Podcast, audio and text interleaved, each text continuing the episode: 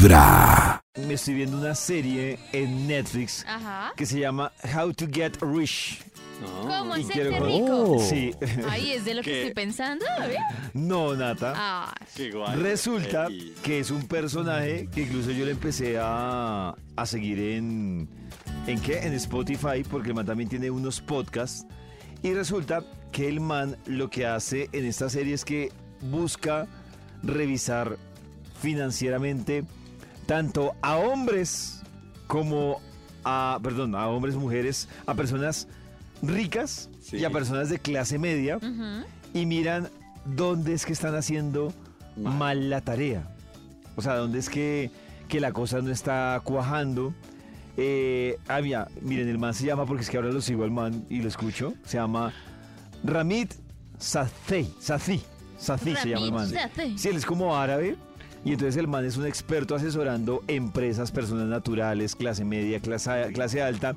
Y yo sé que esto le va a rayar un poco el coco a más de uno, porque es que ponen entredicho lo que muchas personas consideran como proyecto de vida con el dinero. Eh. Y el man tiene como, se va por otra línea, que le he escuchado una vez, se lo he escuchado a otras dos financieros, y yo decía, interesante, pero es la antítesis. Ah, yo les decía que hay uno, un libro que se llama Padre Rico, Padre Pobre. Sí. Y ahí, este man coincide con muchos postulados que pone en este libro Padre Rico, Padre Pobre, sobre lo que nosotros conocemos o lo que nos enseñaron las generaciones de lo que es una plata, digamos que bien invertida. Pero a propósito de eso, él, la primera pregunta que hace eh, cuando llega a asesorar a estas personas es preguntarles, hábleme de su deuda más grande a la más pequeña que tiene actualmente.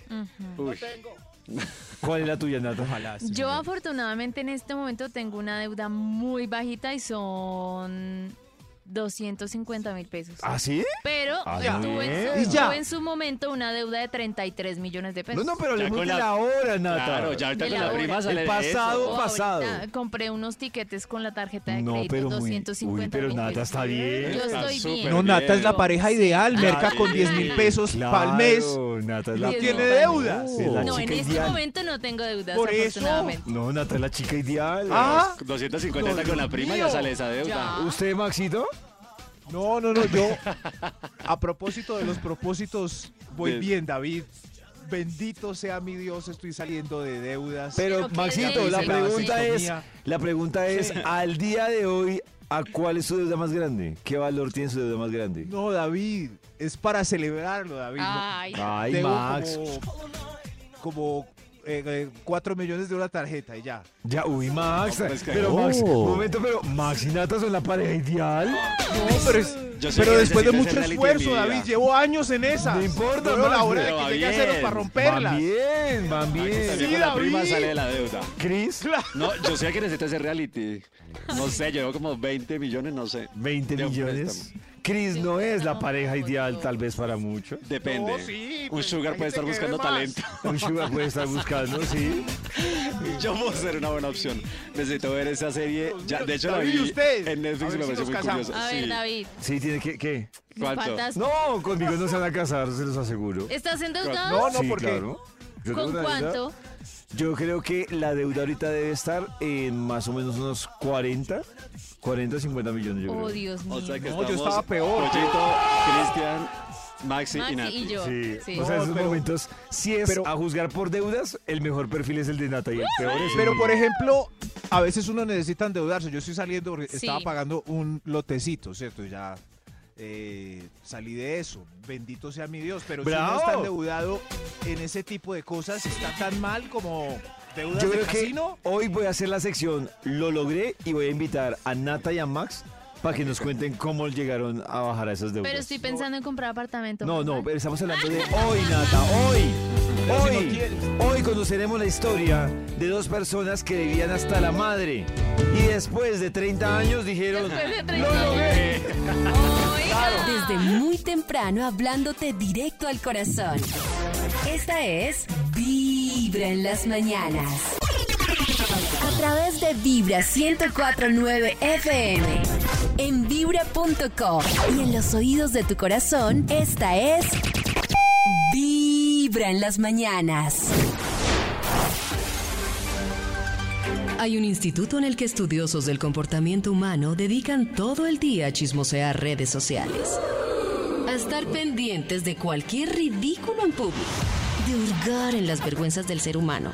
Y a punta de osos, demostrarnos por qué en la vida real somos poco primorosos. Desde el Instituto Milford en Vibra en las mañanas, este es el Top de Max. Así es, a las 7 de la mañana, 7 minutos, le marcamos al Instituto Milford para que nos comparta su investigación. Aló. ¡Aló! David, ¡Max!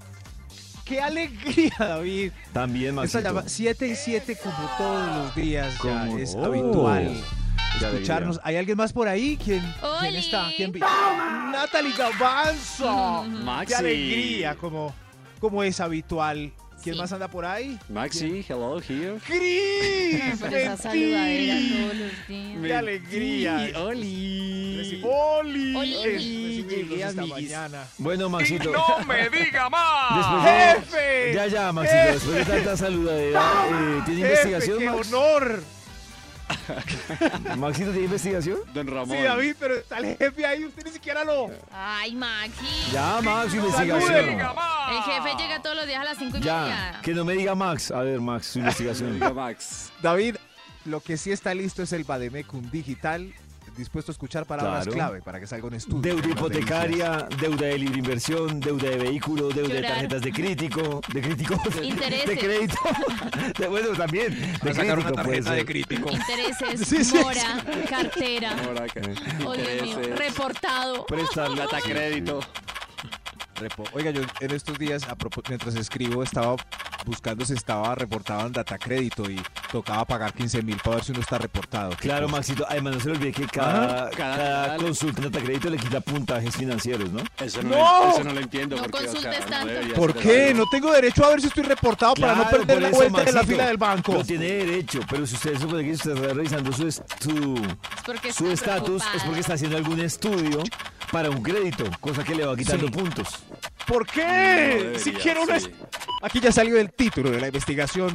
Quizás después analizaremos estas cosas extrañas que pasan Sí, averiguando que son muy extrañas, pero nuestros pasa. reportes. El título del estudio para hoy es ¿Qué es lo que está debiendo la gente?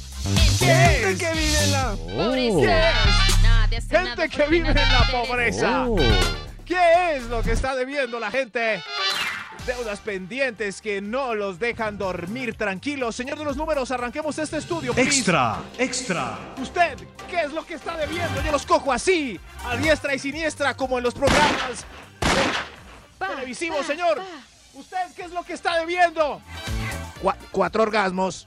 Lo que- Ay, Orgasmo. orgasmo. ¿A quién se los Parece debe? que ha quedado cuatro. Y además que a yo cero. que- creo que Nata y todas las mujeres que están conectadas con Vibra, creo que los orgasmos, Gracias. los orgasmos no son ni acumulables, ni ¿No? transferibles. No, o sea, no, lo que no pasó en ese encuentro, No pasó. no nada. pasó ya. Yo tengo un, no- un exnovio entonces que me debe. hmm, jueputa, ¿Que está endeudado? Por eso, cóbreselos. Oiga, oiga. Por ejemplo, Nata- oiga, Max dice que cobres. Nata No, está en el sofá, ¿cierto? Almorzando. Entonces él llega y. Hola, te voy a pagar el orgasmo de ayer. No, Y él Maxito, hace porque sus entonces- cosas y se lo paga. No, Maxito, porque va a quedar endeudado con los que le correspondían ese Uy, día. sí, claro. O sea, los orgasmos no son acumulables. Ya lo que, lo que Son hizo- diarios. Lo que fue, y lo fue. que, lo, sí, y lo que no fue, ya, pues sí endeudado, pero ya impagable. Si le quedan a uno debiendo alguna cosita, no la cobra el otro día así rapidito. Pero los orgasmos no Y son la del así. otro día. No, el orgasmo que usted no, no logró, ya, Ya, Eres chao. uno de se ayer. jodió. Sí, con el corazón, por favor. Ajá. ¿Qué es lo que está debiendo la Top gente? número 10. Top número 10. ¿Quién, quién quiere participar? ¿Quién? Me da pena. No, no, no, no, ¿Qué es lo que está debiendo, por favor? Un almuerzo. Ayer mi dupla pagó en el centro comercial, hoy me toca a mí. Ah, Ah, bueno. un almuerzo. Esperemos que sea equitativo y no sea como hoy sea más caro que ayer. Claro, un día un correntazo y en el otro en el, en el Uy, sí. restaurante. Claro que a mí, uy, sí, no, eso sí, que, que uno pague el almuerzo costoso y el corrientazo, no, y le paguen con un corrientazo, que pailas eso. Sí. Sí, pero... Sí, no. Pero pasa. Entonces uno cómo No. hace para que sea equitativo todos los días igual. Pues Ah, correntazo, no sé. Al mismo correntazo. que Exacto, Maxito, ahí sí. Corrientas, exactamente. O sea, ¿qué tal yo estoy inventándolo a usted a, comida, a cocina de autor y, y usted me invita a un corrientazo o al frente? No, no, no. Yo le pago el almuercito de ayer. Un Pero usted corrientazo para qué invitó a, a Corrientazo cocina de sí. autor. No. Fritanga de autor. Fritanga de Pero, autor. pues, oiga, ya van dos días de negocio, ¿ah? La tarjeta de crédito y, y esta fritanguería. Fritanguería ¿Qué es lo que está debiendo la Top gente? número 9. De- Por aquí en la calle preguntando a usted. Usted- ¿Sí usted que está debiéndole a la gente? Los 100 pesos de vuelta a todos los clientes que compran en oferta 9,900. ¿Cómo? Los 100 pesos de Ah, a mí por eso yo creo que hay una deuda Gracias. que, que es plata perdida y es cuando uno Ok. presta menos de 5 mil pesos. Porque pues a Sí. uno le da pena cobrar Claro. mil pesos. Pero Oiga, de- mi 100. Pero de 2000 en 2000, o de 1000 en 1000, o de 500 en 500 es plata. Es como cuando hay una fila en una tienda y la de vuelta son Oh. 100 pesos y uno y el tendero no Deje tiene y así. se queda cinco minutos buscándolos y la gente lo mira es a uno feo Sí. por esperar los 100 y no al tendero por no tenerlos. De acuerdo. Igual Ah, con las carreras, los taxis. Todo. Sí, sí. De 100 en 100 es plata. De 100 en 100. Suena lichigo, pero es verdad. Sí, sí, sí. Yo vi una vez en una fila de, de supermercado, había un señor esperando 100 pesos y el que estaba de... Yo estaba esperando que le, que le devolvieran al señor, pero la cajera no tenía y el señor detrás de mí de la fila se los dio. Oiga, tome los 100 para que vaya rápido. Y yo, uy, uy, hermano. Desde muy temprano hablándote directo al corazón. Esta es Vibra en las mañanas. A través de Vibra 1049 FM. En vibra.com. Y en los oídos de tu corazón, esta es Vibra en las mañanas. Quiero que Nata nos cuente qué ocurrió ayer en Revolución Mental. Bueno, pues ayer Karencita entrevistó al señor influenciador Camilo Triana y hablaron mucho sobre los procesos de tristeza profunda, de qué hacer en esos momentos en donde no queremos levantarnos, en donde sabemos que necesitamos ayuda pero no sabemos dónde empezar, en la sensación sola de sentirse triste, así que sobre esto hablaron.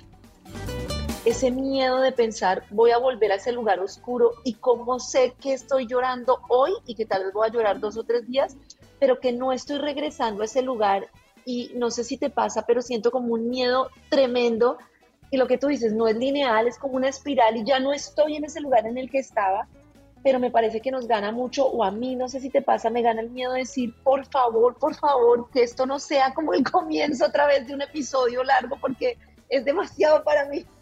Sí, claro, no, a mí me pasa y ese miedo es lo que te digo, es un miedo con el que uno tiene que aprender a vivir, porque pues yo ya estoy diagnosticado con depresión y ya me toca.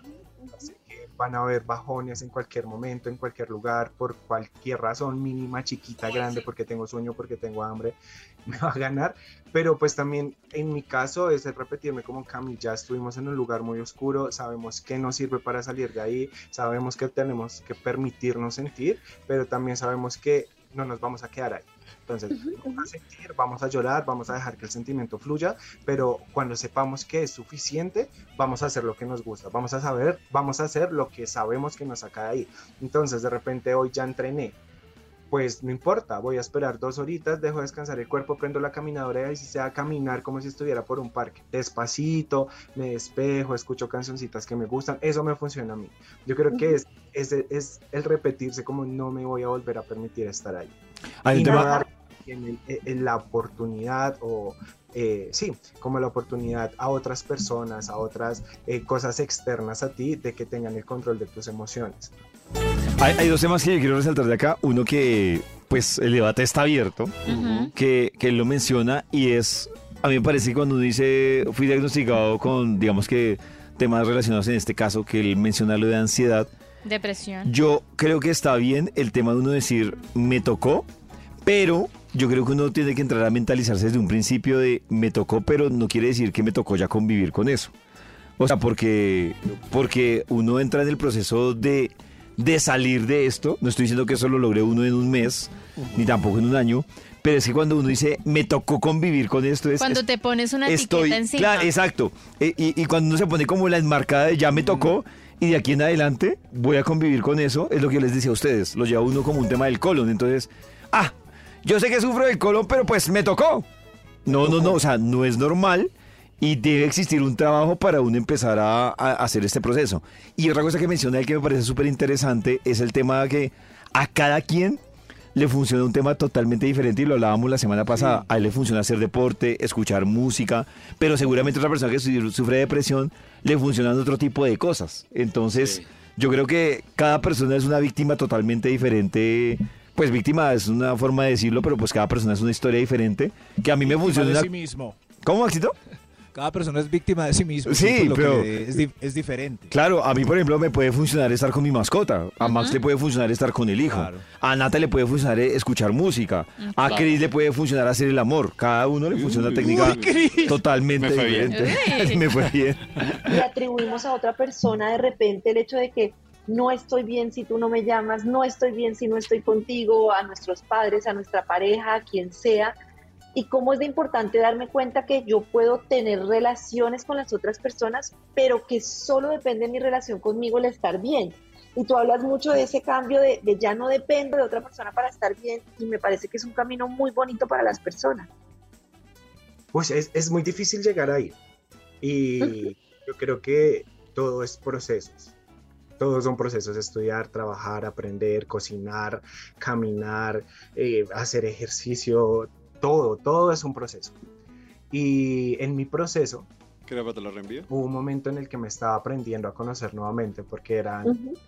es- esos, esas vainas que a mí me parecían muy ridículas cuando las personas decían como sal a cine solo y yo decía como marica ir a cine solo Yo he ido a cine sola. no, yo también, yo también. Solamente que antes de, de empezar a hacerlo, yo, yo decía como, no, marica, eso, eso es horrible. O, o ir a comer solo, todos en familia y unos sentaditos solo en la mesa, es horrible. tirando el plato. Pero entonces, en un momento de mi proceso dije, bueno, nunca lo he hecho, me- tal vez me pase con el ejercicio, sea algo que me sirva, vamos a hacerlo. Eh, yo empecé a hacerlo y empecé a tomar esas salidas, no como salidas de esparcimiento, sino citas conmigo mismo. Entonces- Ay, eso me encanta. en un cine, estaba en un cine y recuerdo mucho la película, era una película, no, bueno, sé cuál es la película, pero no recuerdo el nombre. Una película de terror que no terminó siendo de terror, sino me reí muchísimo y yo decía como, Cami, nos estamos riendo juntos. O sea, es un chiste para ti y para mí. O sea, yo me hablaba a mí mismo, decía, eso es una cita de los dos. No necesitas a otra persona a tu lado o a un grupo de personas a tu lado para pasarla bien. ¿Ustedes han ido a cine solos? A cine sola. eh, todavía no. ¿Todavía no? Sí, Todavía sí. no. Pero, ¿Maxito? pero lo disfrutaría. En este momento Sí, de mi vida ya lo disfrutaría. ¿Sí, Maxito? Sí, sí, mucho. Es que él dice una cosa fundamental y yo la he, he puesto como En clara, práctica. es pasar bueno con uno mismo. Es yo, verdad. yo, yo Claro. he hecho viajes, por ejemplo, en carro 15 horas solo. Y yo paso tan bueno, pongo música, me como una empanada, Mm. canto Claro. ahí. Ah, la, la. Es- hay gente que no podría hacer eso, ya a la media hora está aburrido con él mismo. sí, Y yo claro. creo que eso se vio muy fuerte en la pandemia, cuando Claro. tocó, sobre todo ir con... A los que los cogió la pandemia medio solos o solos. Claro. Yo lloraba en la Claro. pandemia. Ah, no, a mí siempre fue eso yo- Yo veía, por ejemplo, la- conmigo mismo, me llevé conmigo. Claro, yo, yo veía, por ejemplo, eh, una historia que, que contaba Lucas Arnau, Ujú. que Lucas Arnau decía, yo vi unos, pre- de unos periodos en los que supuse que tenía depresión y esto se unió con que me cogió la pandemia en Bogotá, ¡Oh, no! en Medellín, perdón, en Medellín, solo. O sea, solo, solo. Y a Lucas Arnau, Y arrancando una fase de depresión, él dijo, esta vaina era tenaz. Yo le tengo una recomendación a todas las personas. Ah, bueno, Nata, primero que todo, donde encuentran completica eh, Claro este capítulo de sí, Revolución Lo pueden Mental. encontrar en el perfil de Instagram de Karencita o en vibra.co también ya está ahí de primerito lo van a encontrar la entrevista completa para que vean a Karencita y a Camilo Triana hablando sobre la tristeza. Yo les quiero poner un ejercicio eh, a propósito de lo que nos contaba Maxito y lo que escuchábamos de Camilo Triana y es, les tengo un ejercicio para que usted sepa mentalmente cómo está. ¿Listo? Sí. El Dios ejercicio mío. ¡Oh, Igual que el de ayer. es un ejercicio fácil. Se los diré después de la pausa. No, Ay. No, David, mentiras, Otra mentiras. vez lo vicio. mismo. No, mentiras, se los voy a decir. El ejercicio es sencillo y es muy parecido, creo que incluso Max ya lo hizo y le fue bien. El ejercicio es, yo quiero que ustedes, por ejemplo, este fin de semana busquen un espacio solos. Por ahí que tengan una hora solitos, pero solos en la casa. O sea, solos, solos, solos en la casa. ¿Listo? Sin distractores. Sí. Sin televisor, sin equipo, sin celular, sin libro, nada. O sea, Ay, sin siéntese libro. usted en el sofá, No, pero. en silencio, solo, y mire a ver qué le pasa. Me duermo. Y ahí, Empiezo a ¿Cuánto sobrepe- tiempo, David? no, pero. Cris, si se duerme, eso no está mal. O sea, por eso le digo, ahí usted va a saber mentalmente cómo está. Si se duerme, habla bien de su tranquilidad mental. Si Nata- Pero ¿cuáles pueden ser los resultados? Yo quiero. o sea, Maxito, el, resultado, los- mire, puede ser varios, puede ser. científicos. Cris dice, por ejemplo, dice, eh, me duermo, claro. Sí. Otra persona dirá, va a empezar a darle muchas vueltas a la cabeza y se manera de la mente muchos problemas, me va a costar, voy a necesitar eh, prender el televisor, tener algún factor distractor. ¿Puedo caminar? Otros dirán, voy a empezar a sentir tristeza, o sea, pueden pasar muchas cosas, Ay, pero el no. tema es, siéntese en silencio, sin factores distractores, a ver qué pasa con su cabeza. Y ahí usted va a saber cómo está mentalmente. ¿Cuánto tiempo, más o menos? Una hora. Una hora está Una bien. hora. Sí, una hora. Con una hora ya puede usted sacar su diagnóstico. Sí, no necesita pagarle a nadie para saber. cómo está. 911 después de la hora. ¿No puedo mirar por la ventana un cuadro un Sí, claro. blanco? Pues sí, Maxito. Sí. Ah, se puede mirar bueno. por la ventana es muy perro. Factor distractor, entiéndase como televisor, radio, celular, Celular. Y libro. un libro. Porque cuando ustedes buscan eso es como me entretengo. Pero si usted se quiere levantar y mirar la ventana, sigue solo, sigue en silencio. Uy, no, está entretenidísimo. Aquí está. Sí, Aquí en está. serio. Desde muy temprano hablándote directo al corazón. Esta es Vibra en las mañanas.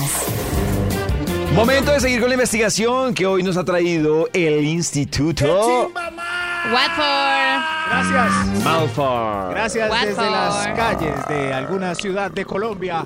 Estoy preguntándole a la gente qué es lo que está debiendo, qué deuda los atormenta. Así aporto un poco a la sección económica de los noticieros.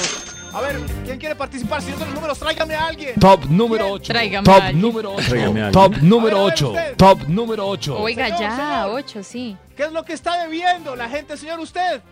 Ya estoy debiendo 23 respuestas por WhatsApp a gente que me escribió y dejen visto. Uy, sí. Ah, ay, me acordó más. Hagan el ejercicio en este momento de mirar los Gracias. mensajes no leídos. Yo Gracias. tengo uno, dos, tres, cuatro, Sí. cinco chats no leídos. ¿Cinco? Cinco. Sí. Nati, yo. Ay, a ver, yo. Cinco, A ver. pero mira, hay un mensaje del A ver. 17 de abril del 2023. No lo he leído. Del 17 Hay otro de del abril. 16 de A ver, junio, 21 de junio, uno de ayer y uno de esta mañana. Uy, Qué pesar el del 17 Me de abril. acaba de llegar otro. Dios mío. Ay, qué pesar. Yo estoy viendo acá, vibra en las mañanas 20 mensajes sin leer. Maxi. Ah, qué chévere, Alguien que Maxito. es Ali, nuestra community. Tú trabajas en este mandó programa, tienes que mirarlo. Unos mensajes. Dice que Jamie Ramírez nos manda que debe 10 millones. Muy bien, gra- gracias Jamie. y hay uno de David Rodríguez. 28 de gracias. diciembre del 28 de 2022. Feliz Uy, cumpleaños. Max. Cumpleaños, Max. Uy, ¡Ay, Max, David! te desgarra. ¡David! Ábrase, Max, siga más bien. ¿Qué es lo que está debiendo la gente por acá Top- preguntando top, en el centro? no, top número 7. Gracias, gracias. El, eh, colabóreme por favor con una respuesta. ¿Usted qué está debiendo? Estoy debiendo un blazer que me prestaron para un matrimonio hace.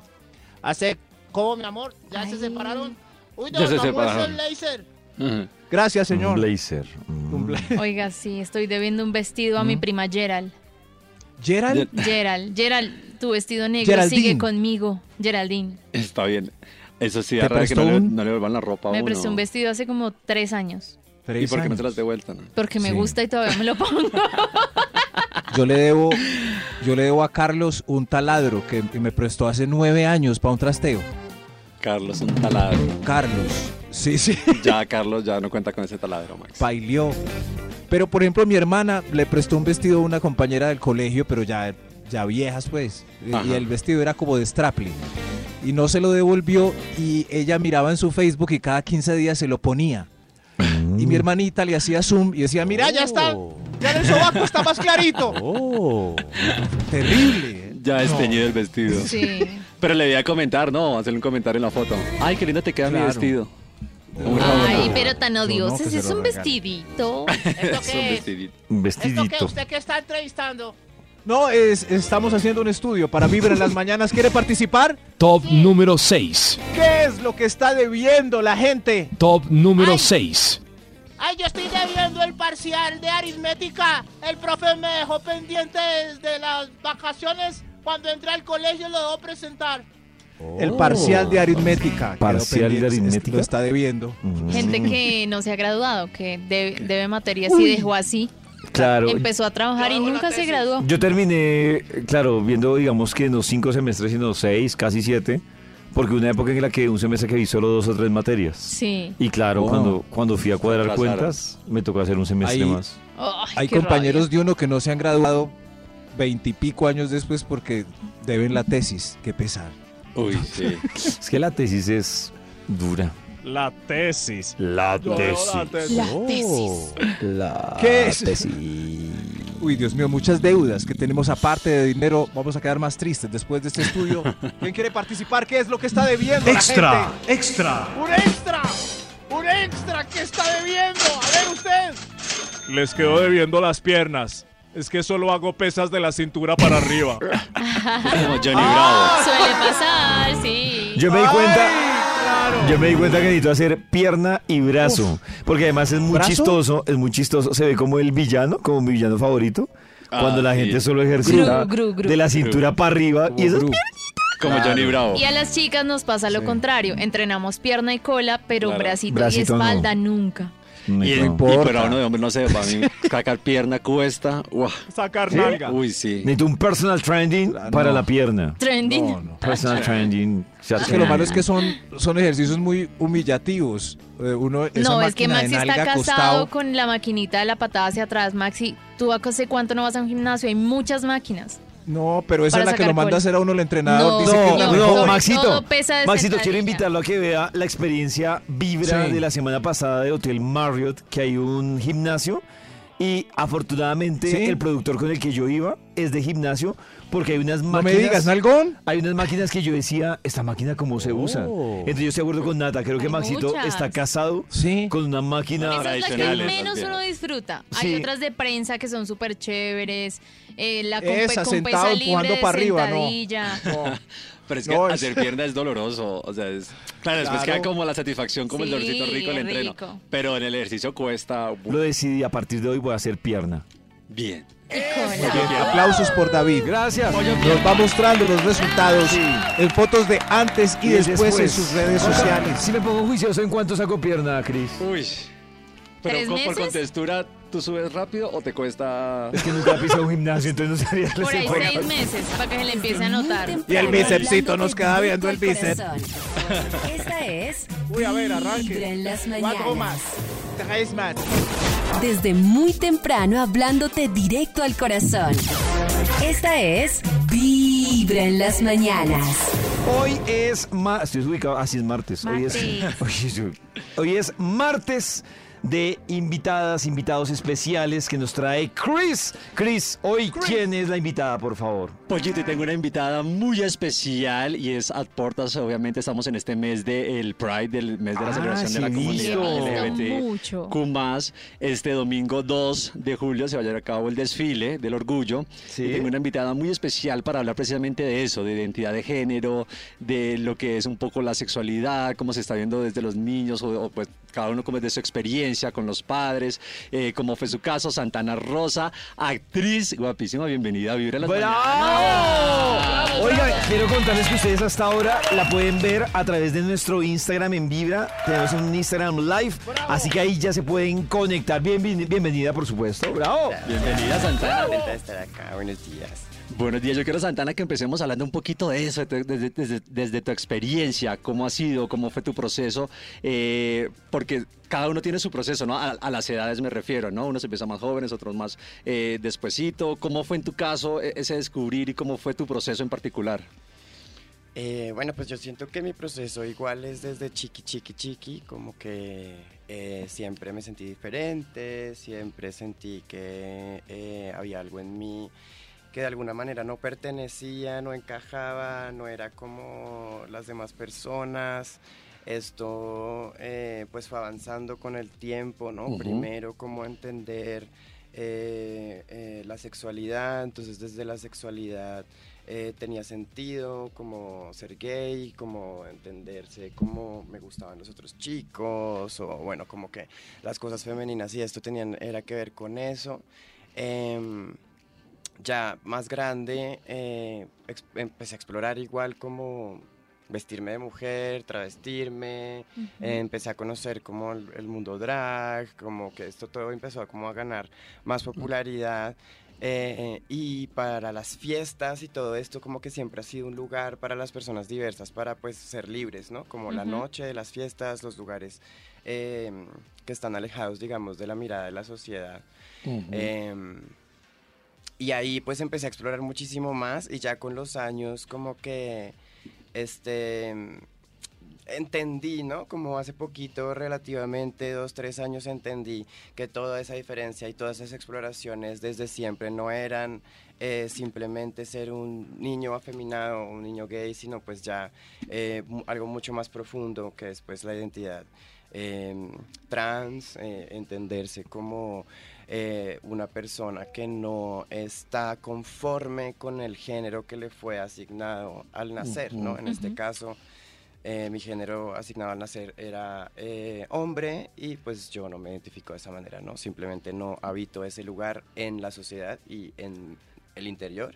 Por ende, eh, por eso empieza ese proceso de transición Claro. eh, que las personas conocen, eh, que es más público, ¿no? O sea, que las personas Ujú. entienden cómo que pasa de un lugar a otro, pero en realidad eso no pasa de un lugar a otro, simplemente uno eh, empieza un proceso para reafirmar eh, lo que uno siempre ha sentido eh, adentro, pues.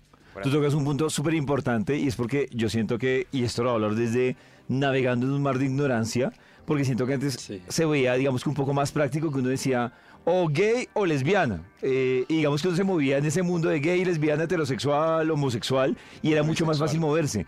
Pero uno se da cuenta, por ejemplo, ahora en muchos formularios, que cuando uno hace clic en género, sale un listado que a uno le cuesta incluso asumirlo y ahora con el tema como de la inclusión, entonces como que uno empieza a ser un poco más complejo para los que no, no la tenemos como tan dateada, cuando ya el tema va mucho más abierto de lo que es gay, lesbiana, heterosexual, homosexual, para los que nadamos en esa ignorancia, cómo funciona ahora el tema, porque ahora es como me identifico, pero soy, o, o como, para explicarle un poco a las personas que dicen, ahora esto es, es, es un capítulo totalmente nuevo para muchos, ¿no? Sí, pues yo tampoco es que sea experta, Sí. pero... Pero sí seguro que te defiendes más que yo, que, que- que estamos como limitados a, a- a encerrados a esa, a esa, enmarcada tan, tan, Sí. tan básica, digámoslo. Pues eh, tendríamos como dos áreas importantes que son la orientación sexual y la identidad de género. ¿sí? Orientación sexual y identidad de género, sí. Entonces, la, la, la orientación sexual es justamente eso, por quien te sientes atraído, atraída. Ah. Eh, sí, o sea, Sí. como que lo- quien te El que te gusta, atrae. quien te atrae, Ajá. quien te enamora, quien, bueno. Eso es, digamos, o sea, eh, una persona heterosexual es una persona eh, de un género específico que se siente atraída por el opuesto. Por lo opuesto, ¿cierto? sí. El homosexual, pues es lo mismo, bueno, bisexual son los dos, la identidad de género. Eh, es que esto es, esto es re amplio y re complejo, pero la... Pero como para tratar de... Sí, sí, sí. La identidad de género, digamos que los géneros que socialmente tenemos y que entendemos como los principales, pero eso está mal dicho, son el hombre y la mujer. Sí. Em, pero eso termina siendo un constructo social. Realmente venimos por muchos, muchos, muchos siglos alimentando em, culturalmente lo que es un hombre y lo que es una mujer y pues eso está lleno de estereotipos y lleno de cosas que realmente pues no son reales en- eh, de verdad, Sí. sino que no lo hemos inventado. Pero dentro de esas cosas, hombre, mujer, bla, bla, bla, eh, como me identifico yo, em, es diferente. ¿sí? Mm. Entonces es muy diferente por quién me siento atraída a cómo me identifico. Nada Sí. tiene que ver lo uno con lo otro. Nada tiene que ver lo uno con lo otro, nada tiene que ver lo uno con lo otro, porque pues yo puedo identificarme como mujer, ¿cierto? Yo soy una persona con experiencia de vida trans, una mujer trans, y me pueden gustar los hombres o me pueden gustar las mujeres o ambos o quien sea, ¿sabes? Ujú. Como que eso no tiene em, nada que ver y las personas sí tienden a confundirlo. Bastante, Mucho, claro. Y ya más, a- más allá de eso, que es- yo supongo que es también lo- a lo que te refieres, que es más amplio, están las identidades no fluidas y las no binarias, Y si es que ahí ya Eh, empieza a enredarse uno. que, em, pero no es, tan, no es tan difícil, porque es como eh, lo que digo que siempre se ha visto el hombre y la mujer. Eh, como eso es irreal, eso realmente no tiene mucho sentido. Entonces, todo lo que está en el espectro del medio o por fuera eh, de los dos géneros binarios que son esos, pues es no binario. ¿sí? Mm. Simplemente no binario. Y hay muchas personas que en realidad no se identifican con ninguna de las dos cosas. Entonces, pues a- en este momento que hemos podido avanzar un poquitito más en la manera como se vive y se percibe el mundo, pues son personas que simplemente dicen, bueno, pues la verdad, ninguna de las dos. Y ya está. Ujú. Como que no hay mucho que entender No hay mucho a eso, rollo. más allá de que te digan, yo no me identifico con ninguno de los dos. O sea, como que no... No hay que echarle tanta cabeza. Ajá, no hay que echarle tanta cabeza. Es como simplemente. Yo siento que está sobre todo sobre el respeto. Em, a veces las personas sienten que tienen que entender algo para poder respetarlo y eso no es así. O sea, primero lo entiendo y luego sí respeto. Sí, toca Claro. entenderlo porque es que si yo no lo entiendo, tú No. eres una cosa ahí rara que yo no puedo respetar y eso no es así. como ya. por más diferente que sea una persona para ti, igual la tienes que respetar. O sea, igual la tienes que respetar, igual tienes que honrar sus derechos, igual tienes que eh, aceptar que vive contigo en este mundo, porque pues así es, vivimos todos, punto. Claro, Claro. En, las, en las diferencias y ahorita tan- también cuando estás hablando del respeto, que me parece como que es la base también de, la- de entender y de aceptar cómo es la otra persona en, en todo sentido. Yo tengo un problema como que me conflictúa un poco la necesidad de etiquetarnos eh, en la vida como de que soy gay, ¿Qué bi, hetero.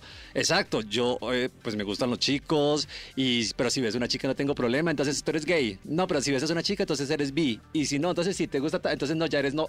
¿Sabes? O sea, digo, pero qué necesidad de en verdad estarnos etiquetando eh, en cierta forma cuando ya deberíamos todos partir del hecho que somos seres humanos con las libertades que tenemos y con el respeto que nos debemos, ¿no? Eh, el tema eso de, de, de pronto crear eh, estas, estos géneros o bueno, o estos términos en tu caso, ¿cómo, cómo lo ves? ¿O, o cómo ves necesario un poco crear como este tipo de diferenciadores? Sí, no, yo siento que las etiquetas eh, de alguna manera han servido para justamente poder nombrar.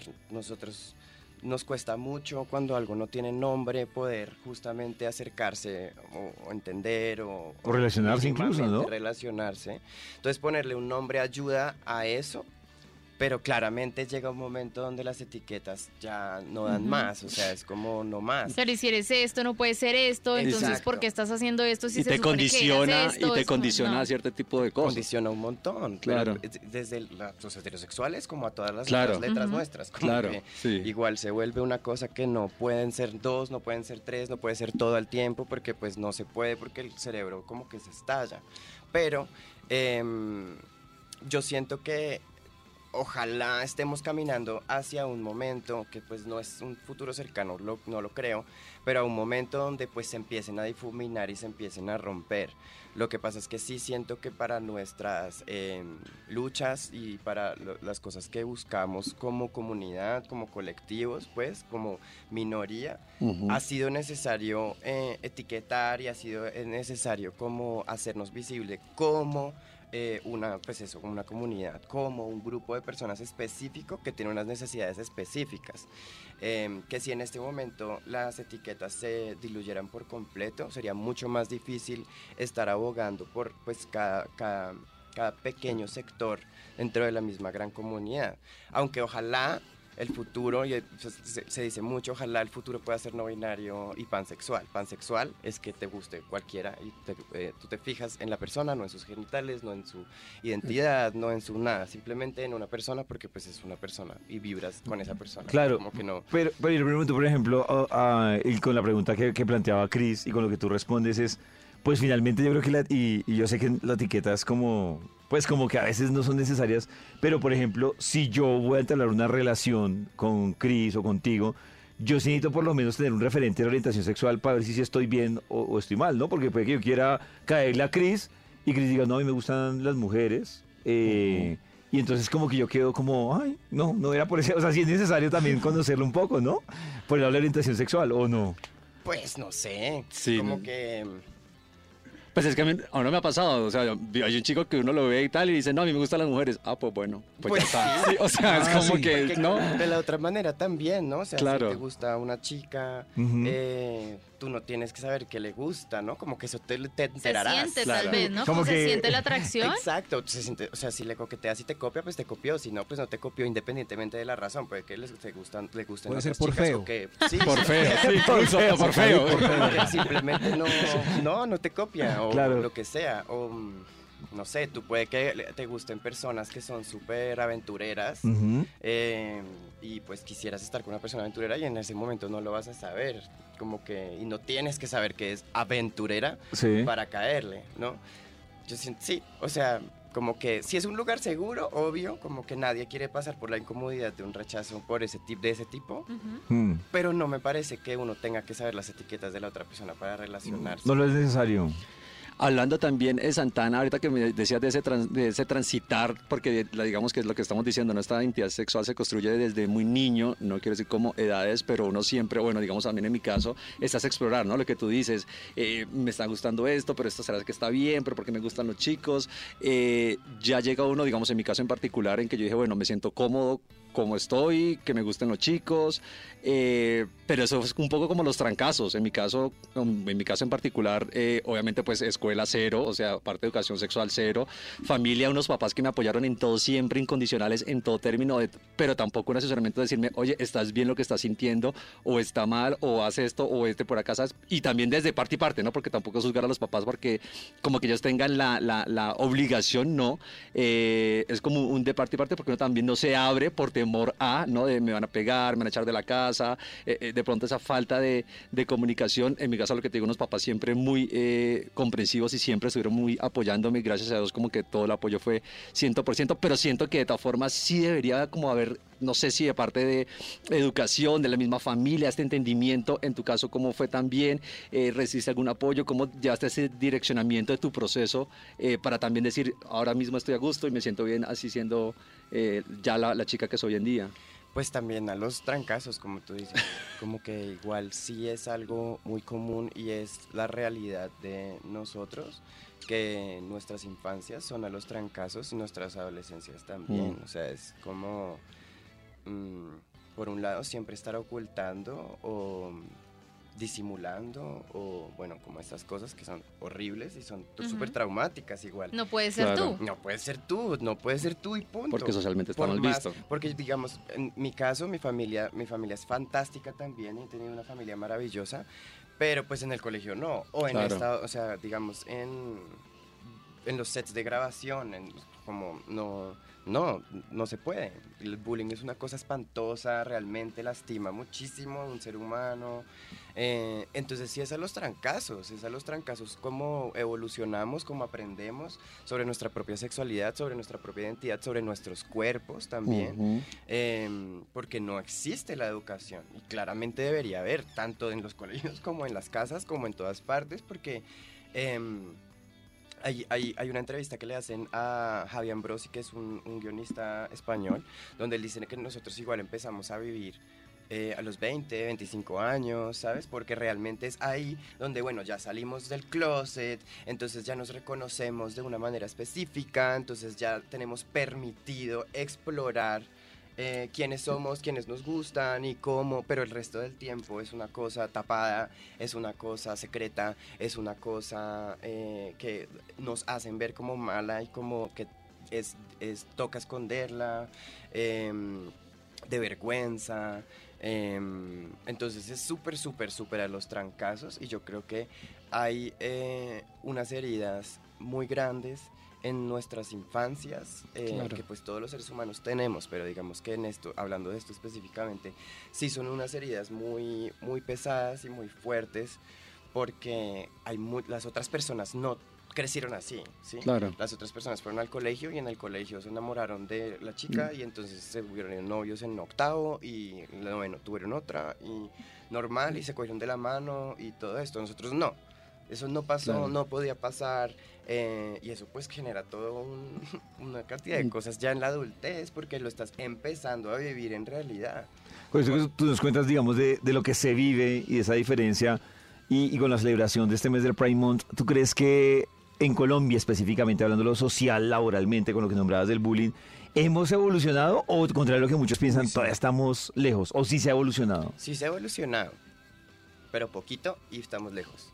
O sea, se han dado pasitos, pero todavía hay un camino largo. Pero hay un camino muy largo. Digamos que uno a veces cree que el mundo está súper diverso y súper inclusivo porque de alguna manera los, em, los espacios donde nos relacionamos lo son. Son diversos o son inclusivos o las dos cosas. Pero en realidad el mundo es muy grande y todavía es mucha la gente que no lo acepta, que no le gusta, que no y punto. Eh, gente que preferiría que no existiéramos o gente que realmente... Pero tú, tú sí lo sientes tan fuerte como preferiría que no existiéramos si lo sientes tan, claro tan marcado. sí, pues, claro que lo siento marcado, es que es así. O sea, no es que yo lo sienta, es que es así. La gente Sí. nos quiere muertos. La gente no, no, no, no está de acuerdo con nuestra existencia, ni con que tengamos derechos, ni con que existamos. Sí, pues eso, como que existamos. Y es muy fuerte, muy, muy fuerte. Hay países donde todavía es ilegal, hay países donde todavía hay pena de muerte por eso. Em, realmente aquí igual todavía la cantidad de muertes de eh, personas de nuestra comunidad es enorme. Entonces, claro, como que no es que yo lo sienta así, es que realmente es así. Por eso digo que a veces uno no lo ve porque uno no está, o sea, las En el personas día a día. de las personas que uno se rodea, Sí. pues no son personas así pero lo puedes ver en las redes sociales, el hate es infinito, em, viene por una parte de las comunidades religiosas, pero por otra parte em, de gente simplemente muy, muy, muy conservadora que no puede, eh, no, no- no le cabe, no le cabe en, en- en su cabeza. Hay gente que marcha en contra, hay gente que vota en contra de las leyes, ¿sabes? O sea, todo eso es real. Y el tema también laboral, ahora que también estabas hablando de- del tema de precisamente tú como actriz, en tu caso en particular, eh, ¿sientes que se ha cerrado un poco, digamos, en este cambio la oferta laboral? Porque digamos que, si bien el mundo, lo que decimos, ¿no? Ha evolucionado, digamos, en el campo de la actuación o, de las tablas, los mismos aspectos de, de lo que hay de personajes. El, el abanico de posibilidades eh, está igual, te ha tocado un poco más duro o, o cómo está un poquito ahí en el tema laboral en específico en tu caso como actriz. Mm, yo siento que no, que no es igual. Mm, realmente no. Hay menos personajes. Claro. Mm. Eh, porque yo siento que tampoco, ni aquí, bueno, realmente en, en todas partes no están muy preparados para ponernos a hacer personajes eh, cisgénero. Cisgénero es una persona. eh, No, súper, eh, porque uno- Claro. Que se identifica con eh, su género asignado al nacer. ¿sí? O sea, una persona hetero, o sea, un hombre que se considera hombre hetero es cisgénero. Cisgénero. Ok, perfecto, para que entendamos un poco. Em, hacer, ponernos a hacer personajes eh, cis, ¿no? Cualquier, Ok. digamos en mi caso, cualquier doctora, cualquier abogada, como que no necesariamente sea trans el personaje. Ah, ok. Eh, no, no, no creo que estemos preparados para eso. Y los personajes trans son muy poquitos. O sea, Claro. como que no, no, no hay muchos personajes. Entonces yo sí creo que en ese sentido es más difícil. em, pues porque faltan historias, faltan historias pues en general, ¿no? No solo de las personas trans, sino de las personas de nuestra comunidad en general. Porque pues em, digamos que se pe- pecan mucho en ponernos de una manera como muy superficial, ¿no? O sea, como que en cualquier novela, pues sí, hay un tío que tiene una pareja y es- son gays y son lindos y millonarios y ya, eso es lo que eso es lo que muestran y eso es inclusivo o eso es como contar nuestras historias, pero pues eso no es contar nuestras historias realmente, eso sí es como esforzadito y es como que no no creo que ayude a nada. Santana, entonces el proceso que nos has contado hoy, desde el punto de vista personal, ¿qué crees que ha sido lo más bonito o lo mejor de ese proceso que tú has vivido en esta historia que nos cuentas hoy? Mm, lo más bonito, bueno, yo creo que dos cosas. Por un lado, eh, darme cuenta de la gente que me rodea, mi familia y mis amigos, pues, que son una red de apoyo fantástica. Realmente como que sin estas personas yo no hubiera podido nada. Eh, ni, ni estar donde estoy, ni estar viva, ni realmente sentirme cómoda conmigo y bueno, todo esto. Eh, eso es como darme cuenta de eso, es muy lindo y es como que me llena de agradecimiento el alma, pues, el- todos los días. Y lo otro, yo creo que es poder em, estar haciendo las paces y, y- y abrazando como em, la niña que fui, ¿no? Como ese chiquito rubiecito que no entendía qué estaba pasando en su vida y pues como estar abrazándole y como comprendiendo y, y como sanando eso, que me parece como algo que todos debemos hacer igual. Pero, pero sí, eso ha sido. Y desde el proceso de sanación que tú dices en todo esto, ¿qué crees cuál es el reto, por no decir lo más difícil, lo que ha terminado siendo más complejo o con eso que tú te has encontrado que dices, esto es un obstáculo duro que has venido trabajando también ese proceso? Yo siento que mi mayor obstáculo soy yo misma. O sea, como yo me doy muy duro y me juzgo muy duro, me, me doy, me, me doy mucho palo. Eh, sí puedo llegar a ser eh, mi peor enemiga y es como de dejarme em, comer el cuento entero y, y- y comerme, eh, eh, sí, comerme el cuento entero y vivir convencida de que esto es demasiado importante, ¿no? Como ser trans es demasiado importante y mi vida y mi transformación. y Como centrando todo ahí, girando todo en ahí, eso. Cuando realmente eso simplemente es una pequeña parte de esta Matrix en la que vivimos, ¿no? Em, yo siento que ese es el reto más grande, cómo poder vivir feliz y vivir tranquila sin estar pensando realmente en eso todo el tiempo. Em, Bueno, pero has avanzado porque ya lo tienes identificado, ¿no? Sí, que eso es un sí, sí, sí, trabajo total, total. Claro, llegar, a- llegar a este punto a lo que estamos hablando, el proceso de a llegar a lo que te estás diciendo ahora mismo, ¿no? a poder abrazar de pronto ese niño rubiecito y decir como todo va a estar bien, Sí, tranquilo. ¿no? claro, sí, sí, o sea, yo siento que lo más importante allí sí es como buscar, buscar información, buscar conocerse, buscar encontrarse, buscar, em, sí, conocerse creo que es Sí, muy claro. importante, como que la, la gente a veces como que no le interesa conocerse y entonces vive metida como en una ruedita de hámster. Mm, En piloto automático. En piloto automático para siempre y siento que cuando uno se empieza a conocer empieza a abrir unas puertas que ya no se pueden cerrar. em, y solo puedes ir más adentro y más adentro y más adentro para pues encontrar un montón de cosas sobre ti. Em, entonces, claro, ya identificarlo es, es- es- es un gran avance, claro. Eh, pero yo siento que ese es el mayor reto conmigo. Sí, es que realmente al final la sociedad no importa, im- importa es lo que uno siente. Y si uno se deja llevar por lo que va a decir la gente o por lo que, le- o por, o por lo que la sociedad dicta, ahí empieza a haber un conflicto Claro. de titanes. O sea, es como Un lo que- choque tu ahí, esencia y lo claro. que tienes dentro en contra de lo que tú crees que la gente va a decir, porque además es todo en la cabeza. Además, una dualidad, ¿no? Porque es tratar de apuntarle a un lado y al otro. Eh, Santana, hay algo que me parece interesante y es, primero queremos agradecerte por compartir esta historia, que nos parece brutal, por aclararnos dudas, porque finalmente es un tema que para muchos termina siendo confuso de, de tratar de entender esto. Más que, y lo que dices tú, la gran enseñanza de acá es, sin importar de poner etiquetas, es tratar de entender también cómo funciona. Eh, y sobre eso yo quisiera que las personas que nos están escuchando en estos momentos y están en esa, en esa dualidad de, venga, yo quiero hacerlo, pero tengo un miedo porque socialmente me castiga, está mi familia, estoy, en una contradicción constante. ¿Qué consejo le haría a esas personas que están en estos momentos en esa dualidad, pero que también quieren como empezar a, a- a manifestar su libertad mental y en todo sentido? Bueno, yo sugeriría que, mm, bueno, primero decirles que no están solas, solos, soles, ¿no? Como que si somos muchos alrededor del mundo, si somos muchos que pas- estamos pasando por estas cosas, si somos muchos que estamos buscando esa misma libertad.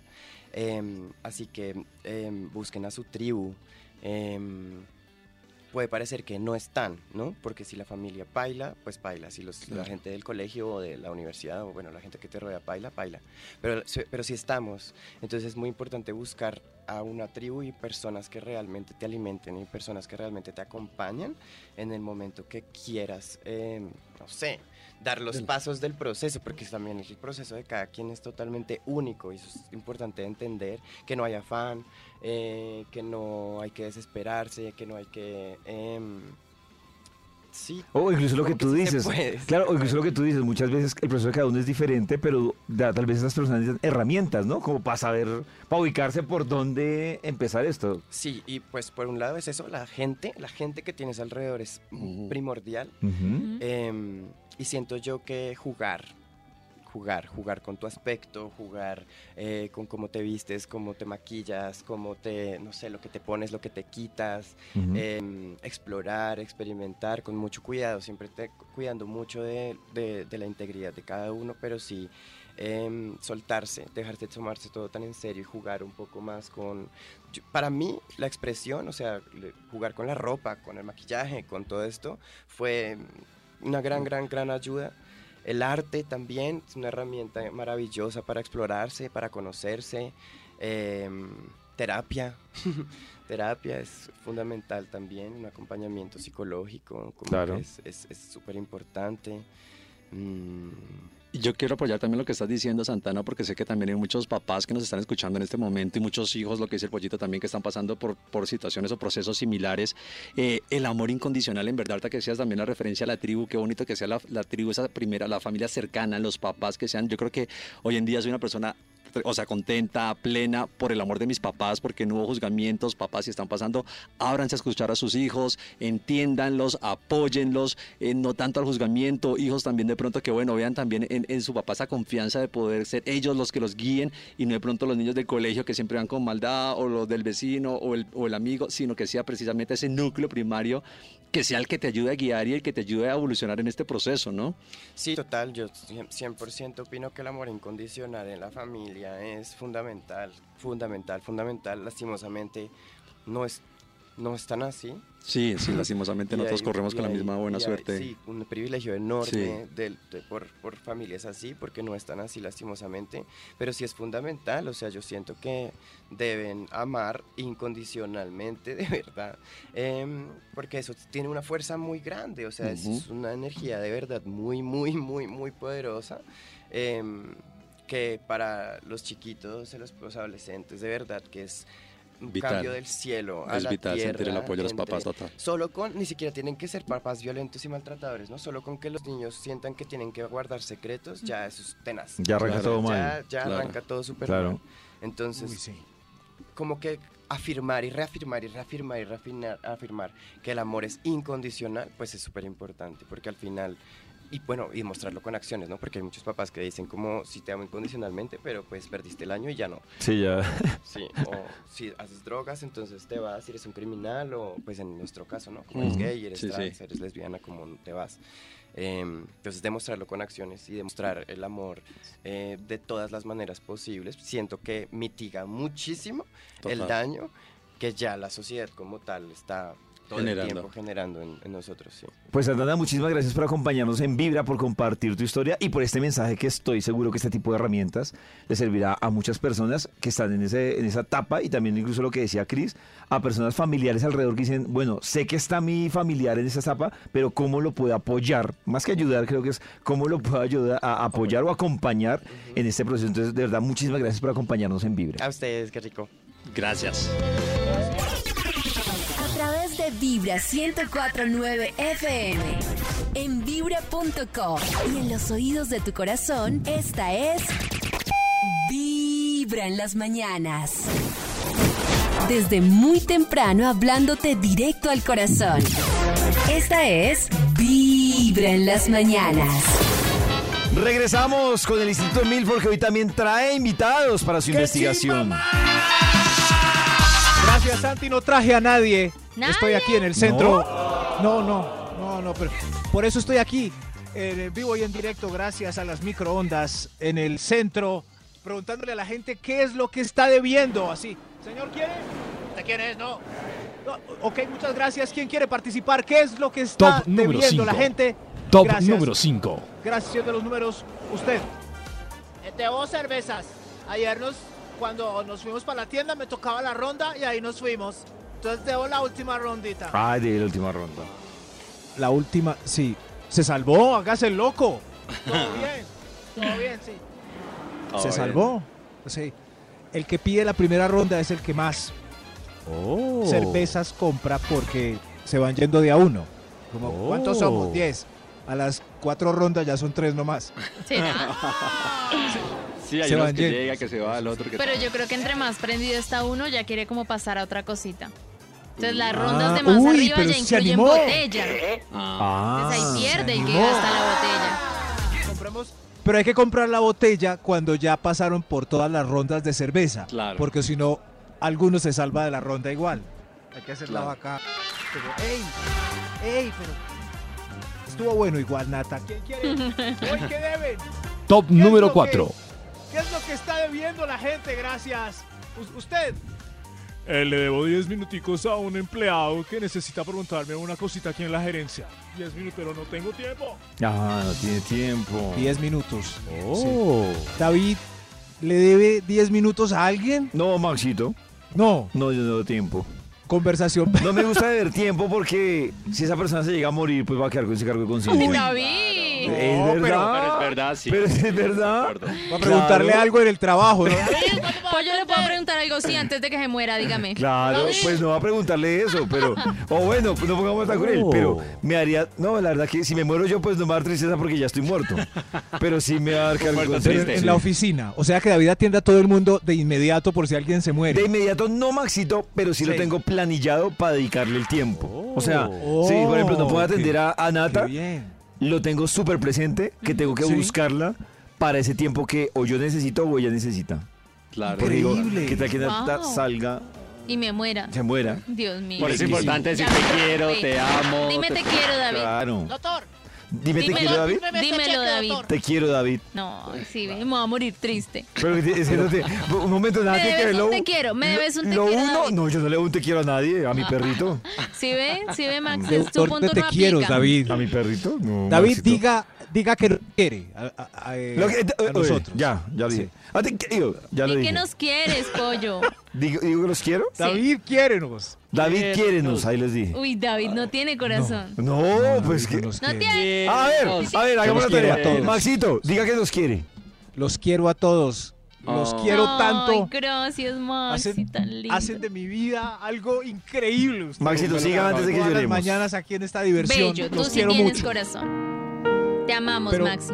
Y el Sí, piano que Démosle un toca. aguardiente a David para que el amor sea para que se ablande. No merece nada Chris, de Chris mí. está tocando el piano. Se hablando de corazón. A ver si así hablando de tocas el corazón. piano. A ver si hablando de corazón de pollito. David, no ponga el whisky encima del, piano que mancha el... Y, y Nata toca la flauta con la canción de Titanic al mismo tiempo. hermoso este Porque encuentro. sí tenemos corazón. Pero Nata, ¿cómo habla y toca flauta a la vez? No, ¿Por dónde está soplando? Que cosa tan rara. ¿Qué es? Misterios de la vida sin resolver. ¿Qué es lo que está debiendo la gente? Yo aquí en el centro Por la preguntando. casa o en la oficina. Mientras tu jefe cree que sonríes porque es un jefe. Maxi, te odio. Es por la buena vibra de Vibra en las mañanas. Eh, mira, es que resolvimos ese misterio con actividad paranormal. Desde muy temprano hablándote directo al corazón. Esta es Vibra en las mañanas. Estará entrando Jorge Lozano H con su cabina del drama. platicando de por qué los exes siempre regresan. Fíjate esta primera razón, mamacita papacito, si tú has visto que te regresa un cucarachillo ahí del pasado, un muertito resucitado, una, una ex de esas que ya habías olvidado, pero fíjate, primera razón, porque no soportan verte feliz sin ellos. El peor tipo de cucaracha, de cucaracho, es el que cuando te ve feliz y disfrutando, mira, Ay, no. regresa volando. No, señor. Mamacita, papacito, esa persona te lo dijo y te lo repitió, te dijo, estoy buscando algo que no tienes tú. Yo por eso te digo, siempre tienes que desearle lo mejor a tu ex. Deseale que le vaya bien. No vaya a ser que regrese, que encuentre lo que estaba buscando. Tú sabes, hay exes que pudiendo tener caviar, se conforman con frijoles. Pero es que volvemos al ¿Hay debate. frijoles? Volvemos al debate de regresar con una ex. No, yo no quiero que vuelva, ex. pero tampoco quiero que le vaya bien. Pero ¿por qué no? No es peor que le vaya Porque mal. fue cafre. No, cuando Pero son no es- cafres, pues que les vaya mal. Fuera verlo por ahí en una acera tirado todo borracho no es peor. Todo el mundo hablándole uno de no. No, pues bien. Se, Pues ya se- no es mi culpa. se fue uno a tiempo. Se fue uno a tiempo, Maxito. Sí. Claro. Bueno, sí, sí, Hay, hay que hablar, pues, o sea, si es un, un ex así, pero por ejemplo, no sé, es preferible que a una ex señora le vayan bien. Que le Yo- es vaya el mal, papá de mis se- hijos, sí, espero que le vaya bien para que lo de la cuota. Yo- Eso, ahí. Yo si Nata ese- tiene hijos con un señor, es mejor que le vaya bien. Ahora bien pobre, bien... No, Arrancado. Claro, sin pagarle la cuota. Antes Nata le toca mandarle. No, Yo soy que de la les vaya bien. Yo soy de la filosofía de, de, de Rosario, o de Rosana, de Rosana.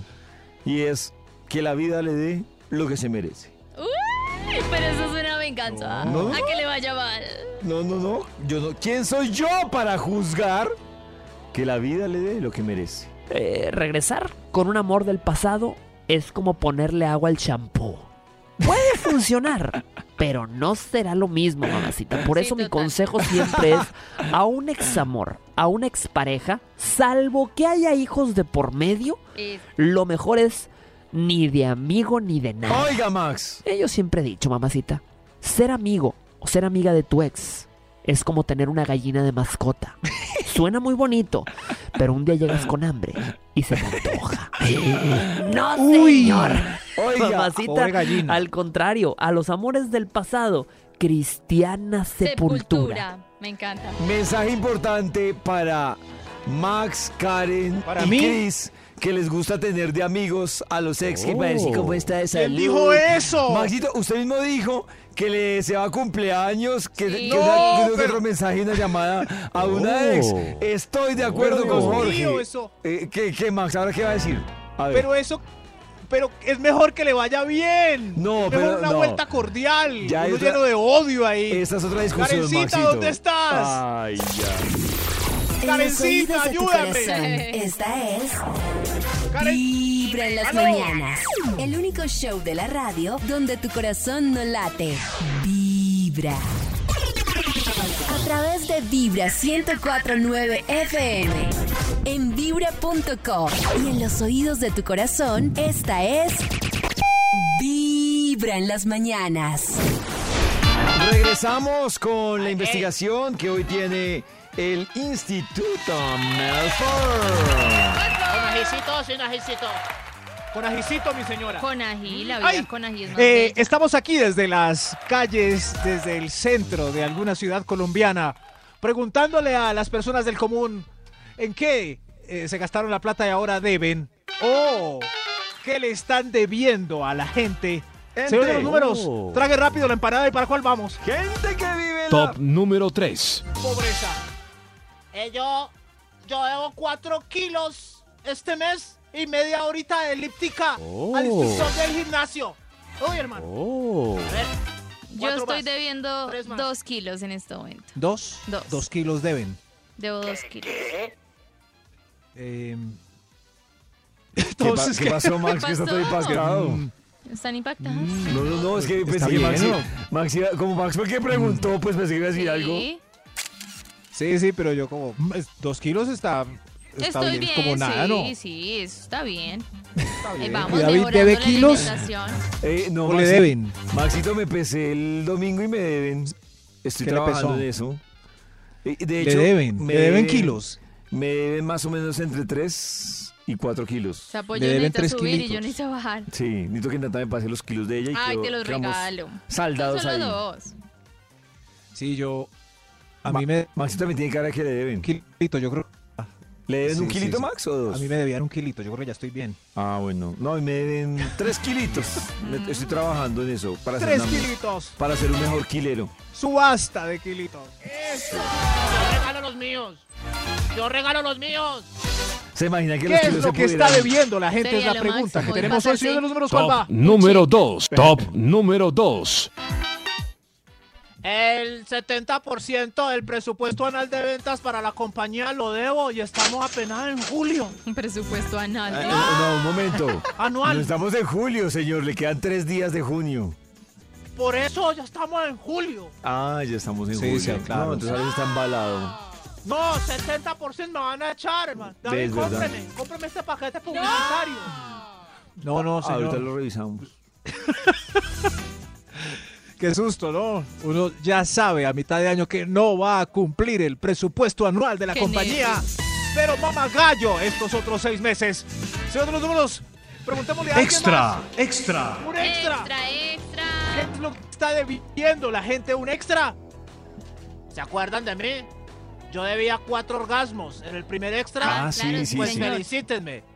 Ahora debo un orgasmo nomás. Me he venido recuperando en estas tres horitas. De No. razón huele como a cloro. ¡Aplausos! Aplausos para él. Gente que va saliendo de Aplausos sus deudas. pegachentos para él. Nos dan esperanza. Personas así es la que la que nos da Personas tesón así para es la seguir que- adelante. Señor de los números, preguntémosle a más gente. Dios santo. Señor de los números. Top número 1. Gracias, señor de los números. ¿Qué están debiendo ustedes, gente que debe cosas? Señor, Le debo a mi esposa 7 centímetros. ok. Siete Le debe siete centímetros centímetros de la esposa, señor. de- debe a usted mismo, más bien. Señor, recuerde que si se depila, gana 3 centímetros visuales. Ahora debe ¿Yo la cuatro. maquinita? Voy ya a comprar una maquinita. Eso, que se depile ya. Bravo. O que se haga la En cera. los oídos de tu corazón. Esta es Yo ya debo ser orgasmos. Vibra en las mañanas.